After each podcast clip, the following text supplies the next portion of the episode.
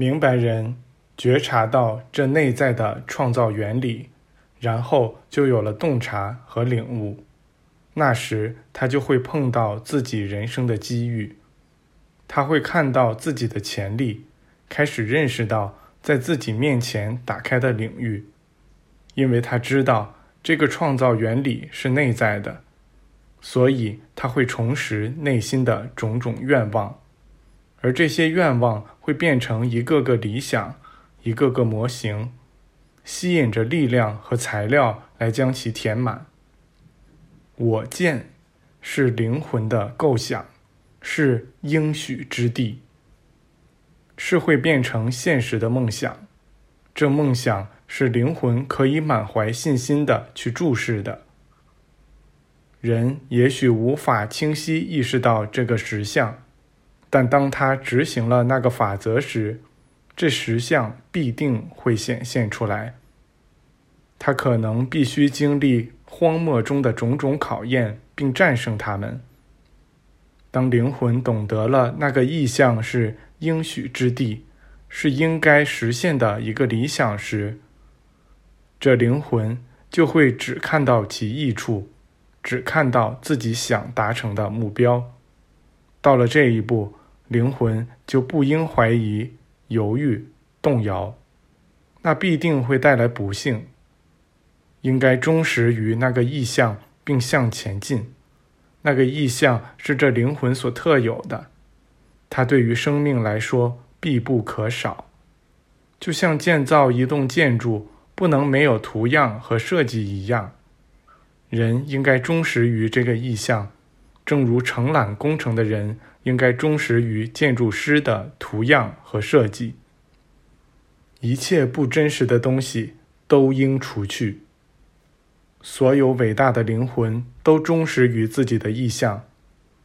一切成就最初都是一个意向，都是一粒被植入灵魂之中、被允许生长和绽放的思想种子。那些伟大的灵魂从不让他人的怀疑影响到自己，他们已准备好为自己的意向而牺牲一切。他们相信自己的意向，而那意向。最终按照他们所相信的被实现了。耶稣一直坚定地忠实于自己的意向，致力于实现自己的蓝图，即使当他的亲人表示怀疑，当他最好的朋友不忠于他时，也是如此。他的蓝图如他所相信的那样完成了，对每个人来说也都会这样。当一个人出发前往应许之地时，他得放弃黑暗之乡，并将其遗忘。必须离开黑暗，才能走向光明。人不能同时既留下又出发，必须放弃旧的想法，接受新的；必须忘记我们不愿记起的，只记住我们想要记住的。这两件事缺一不可。只有那个意象应该留存在我们的记忆中。